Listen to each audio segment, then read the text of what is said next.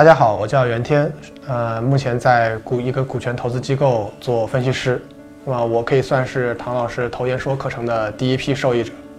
当时大学刚毕业，从国外回来，正在找工作，对整个股权投资还有包括金融行业，其实都不太了解。那么非常幸运碰到唐老师，呃，对我产生了非常重要的影响。当时我在他所在的公司实习，后他正在把整个同学说的课程搬到公司里来教这些新员工。那么我也有幸参与了整个过程。那么首先是从理论出发，唐老师帮助我建立了一整套分析师的分析逻辑。对看公司、对看行业都有了自己的框架、自己的角度。那么其次呢，唐老师会带我们去参加一些公司的调研，那么结合一些实例，从实际的角度出发，把这些理论，呃，运用到我们的工作当中去。那么整个过程的话，让我可以算是初窥门径，成为了一个就是慢慢能够独当一面的分析师。嗯，我认为这个课程最有价值的地方就在于，能够帮助一个像我。其可以算是一个零基础的人了，能够在这个行业慢慢的立足。嗯，我现在已经工作了两三年了，在公司里也算是一个啊比较重要、比较有、比较有独立性的一个分析师了。那么我可以自己去对一个公司，呃，从不同的角度做出自己的分析，包括行业，还有啊它的这个市场空间，以及它的这个公司的管理管理运营模式。那么我认为。这都是呃归功于唐老师这个课程，因为他帮我建立起了一套完整的体系。很多东西在当时上课的时候，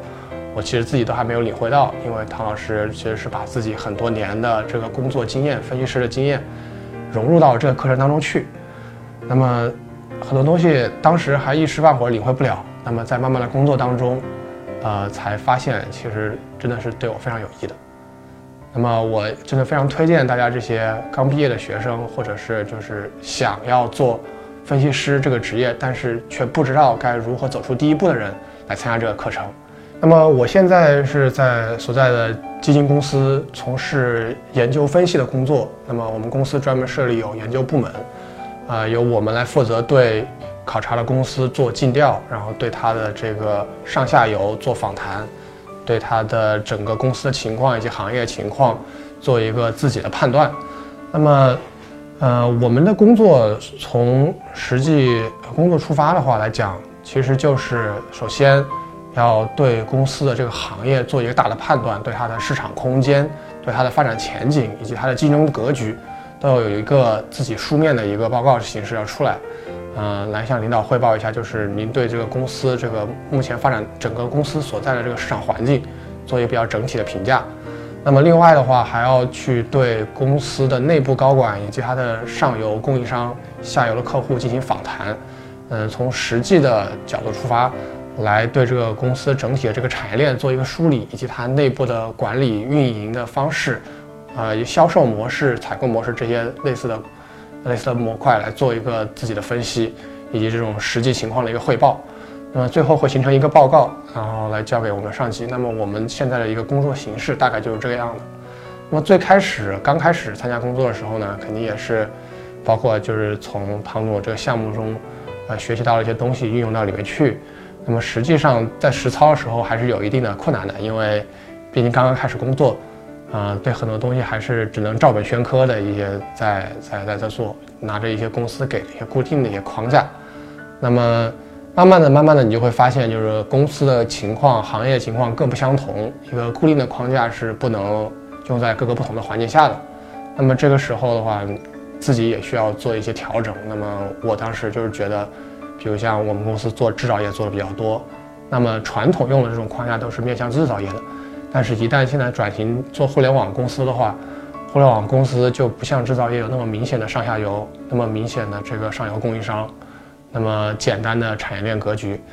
那么我我当时就结合自己的一些经验，对这个框架做了一些调整。呃，总的来说的话，整个整个工作过程中，实际上是在一个不停的学习的一个过程，也在不断的消化之前学到的，包括从唐老师课程中学到的一些知识。所以我之前也提到，就是很多东西慢慢要在实际工作中才能慢慢领会的。那么，呃，工作中也会出现很多问题，包括你可能会对自己产生怀疑，觉得自己做自己就是分析的东西到底对不对？那么一些啊，包括你去访谈这些公司，他们你可能觉得他们都已经是这个行业中耕耘很久的人了，凭什么你自己的一些观点能够比他们呃更靠谱、更有说服力？那么我个人的感觉是，就是分析师，呃，是要站在一个比，呃，公司领导、公司 CEO 更高的一个层面来看这个公司的。因为我们首先是要从整个产业的格局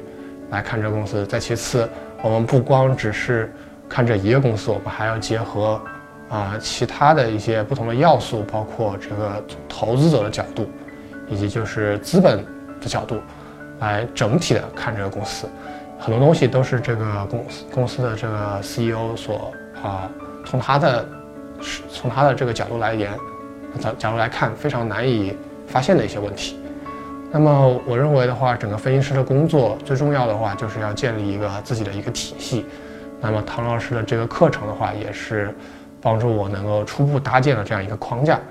嗯，那么在之后的工作中，我们所要做的就是不停的把自己的经历和工作经历。融合到这个框架中去，形成一个自己的价值观。